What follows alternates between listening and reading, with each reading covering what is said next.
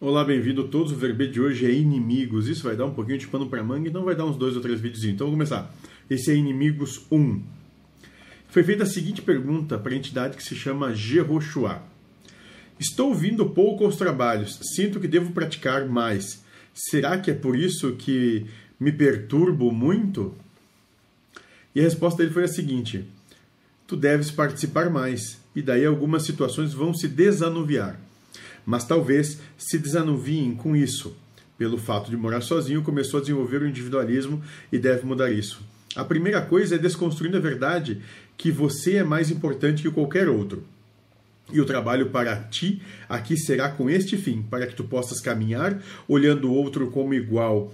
E com isso, tu vai alcançar a percepção que não existem inimigos e tu vai poder soltar as tuas armas e inimigo no sentido de deixar de olhar o outro como estranho, receber com posição de não desconfiança, mas isso é um processo que deve fazer todos os dias.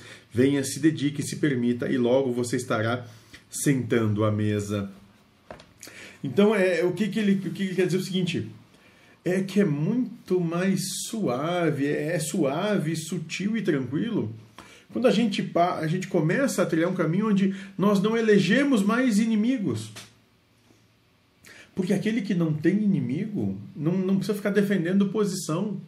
Por isso que ele diz: aí tu pode largar tuas armas, soltar as tuas verdades, as tuas condições, os teus tem que, é assim, e por aí vai. Né? Nós elegemos os outros como inimigos, seja eles, estejam eles encarnados ou não.